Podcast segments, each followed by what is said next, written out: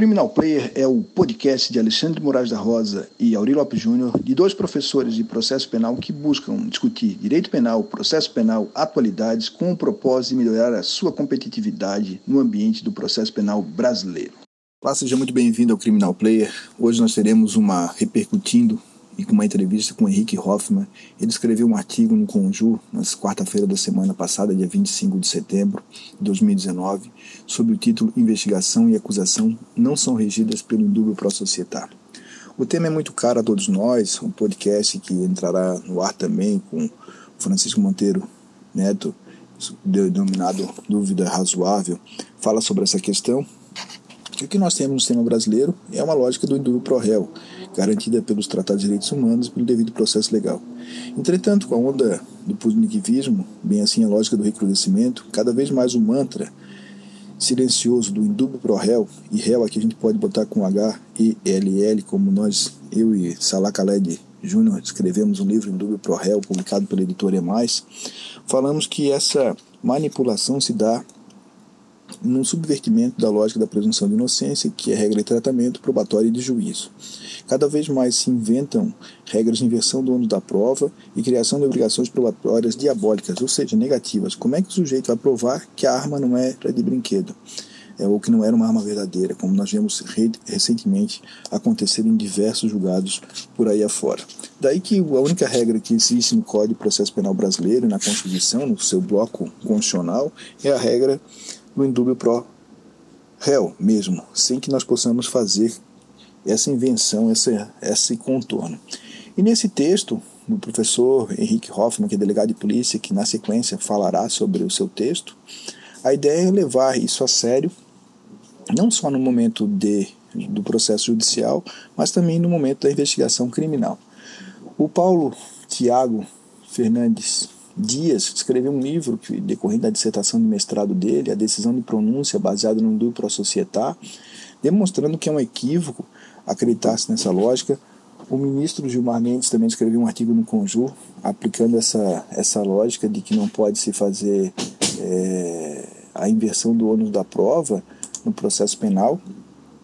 Isso tudo nos traz a grande questão de pensar o indúbio para a societar como uma regra impossível de ser invocada e se trata, na verdade, de um mantra, um mantra muitas vezes invocado pelo julgador para evitar a absolvição ou uma punição negativa.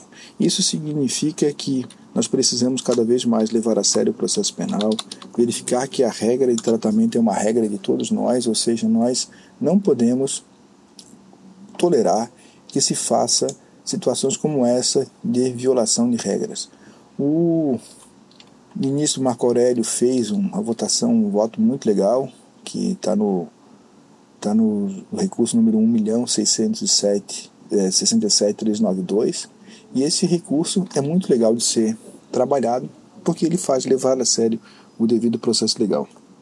Nós falaremos também, você pode, depois que ouvir na sequência a entrevista do Henrique Hoffman, voltar ao podcast número 4 do Criminal Player, que é uma produção do Aurélio Lopes Júnior e do Alexandre Moraes da Rosa, com apoio da editora Emais, em que você poderá verificar o que significa standard probatório. O grande salto que nós temos aqui é a levar essa lógica do indúbio pro réu também para a investigação criminal, como bem pontua o Henrique Hoffman no seu artigo. Então fique com o Henrique Hoffman trabalhando a questão da, do indúbio pro réu na investigação criminal. Diz aí, Henrique.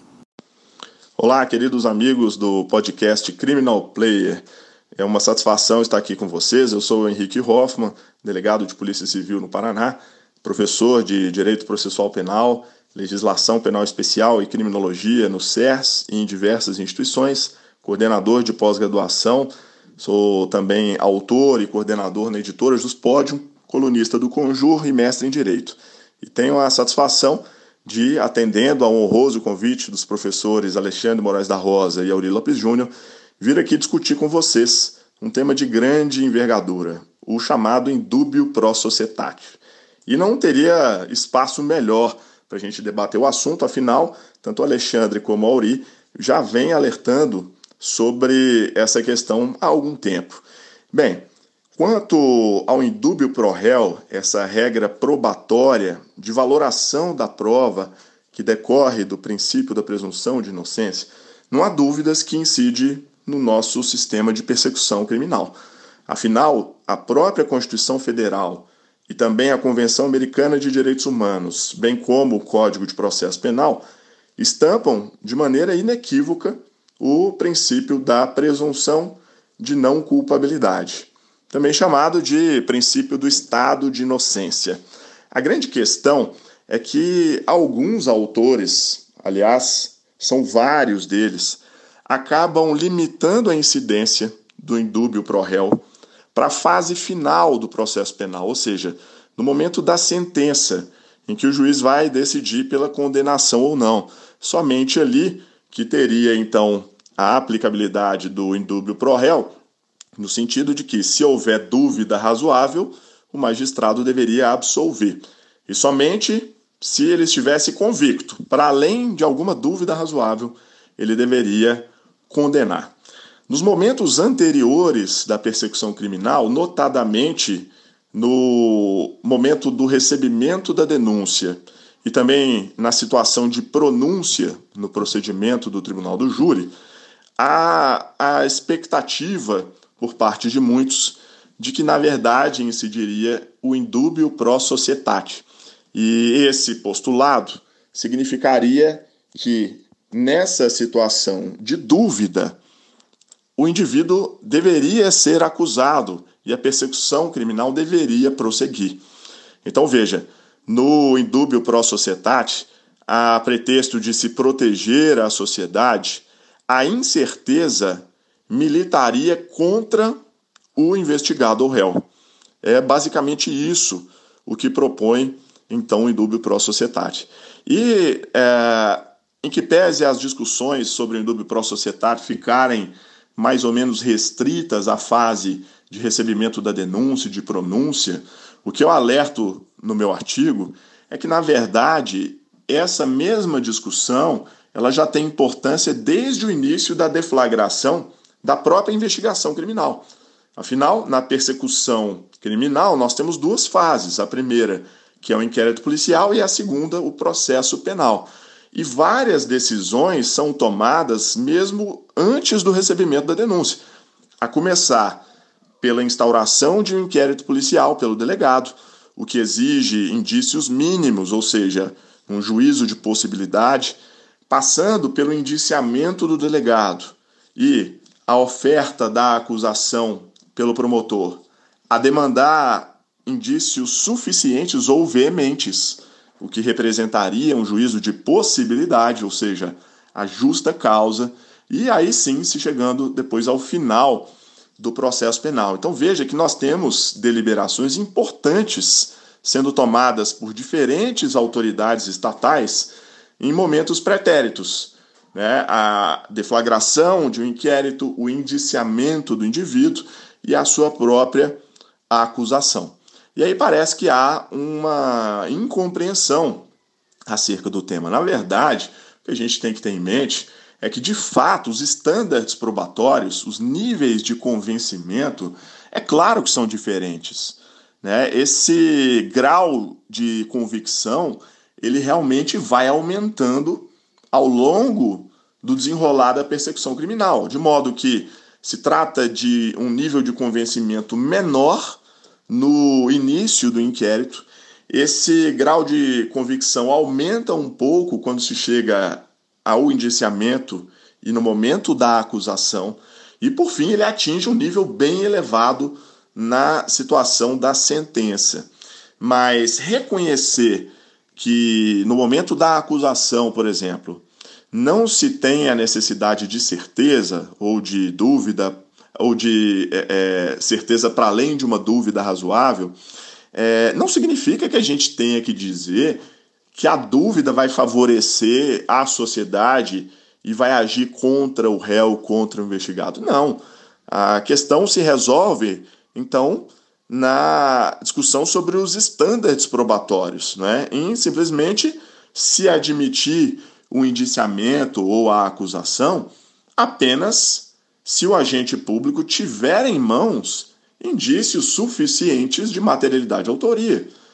E não se pretender solucionar a questão com base na existência de dúvida e esta favorecer a sociedade. Né? Na verdade, essa afirmação de que o indúbio pró-sociedade estaria a dúvida favorecendo a sociedade é algo também muito controverso. Porque, na verdade, quando você nega direitos básicos, direitos fundamentais ao imputado, é, você não está protegendo a sociedade, está prejudicando. Afinal, a sociedade é composta por vários indivíduos. E na medida em que eles têm a ação arbitrária do Estado sem o mínimo de proteção, a coletividade como um todo, ela é sim prejudicada. É, então a gente precisa colocar a discussão nos seus devidos termos. Além da doutrina, nós já estamos visualizando essa questão sendo tratada num nível mais aprofundado nos próprios tribunais superiores. E nós já tivemos decisões tanto do STF como do STJ, é, na verdade, então, negando a existência desse indúbio pró-societate, que não encontra qualquer amparo constitucional, convencional ou legal e gera um desvirtuamento dessas premissas de valoração da prova. Não é? Não adianta tratar com reducionismo, é, permitindo que a dúvida ela autorize o prosseguimento do processo penal. Isso é capaz de gerar abusos e muitas vezes a gente nota esse tipo de abuso, por exemplo, quando o Ministério Público ele resolve acusar sem provas suficientes sob o argumento de que durante a ação penal é que serão colhidos os elementos necessários e naquele momento de oferecimento da denúncia, a dúvida ela deve autorizar a deflagração do processo. Na verdade, é um equívoco. Para se acusar, também para se indiciar, o que a gente deve perceber é a existência de indícios veementes, suficientes sobre materialidade, sobre autoria e não tentar, portanto, acabar com a discussão com essa argumentação simples de que a dúvida ela acaba favorecendo a sociedade, que ela acaba permitindo o prosseguir da persecução criminal. Tá? Então, basicamente, é o que a gente pretende com essa discussão, não é evitar que esse chamado indúbio pró-societate continue a ser usado como artimanha para camuflar o não atingimento daquele standard probatório exigido. Não é? Então, por exemplo, se o delegado não tem indícios suficientes, ele, em vez de raciocinar e fundamentar sua decisão com base nesse nível de convencimento, ele simplesmente se limita a dizer que, como vigora o indúbio pró-societário, ele está autorizado a indiciar. Né? Ou membro do Ministério Público também, é, vendo que ele tem problemas no sentido de demonstrar de maneira suficiente a materialidade a autoria, não com dúvida, não com certeza, né? não com a convicção para além de uma dúvida razoável, mas pelo menos com prova preponderante, ele vai e camufla a inexistência de justa causa, dizendo que nessa fase da persecução criminal a dúvida favorece a acusação. Então a gente precisa colocar a discussão nos seus devidos termos, tá bom? É, ainda temos, repito, muitas decisões judiciais, inclusive de tribunais superiores, admitindo o indúbio pró-societário, o que acaba sendo um risco, não é, para todos nós de um dia nos vermos diante de uma persecução criminal infundada. Pessoal, espero que tenham é, gostado aí da minha participação. Um forte abraço para todos. Agradeço novamente aí ao Alexandre, ao Ari pelo convite e até a próxima.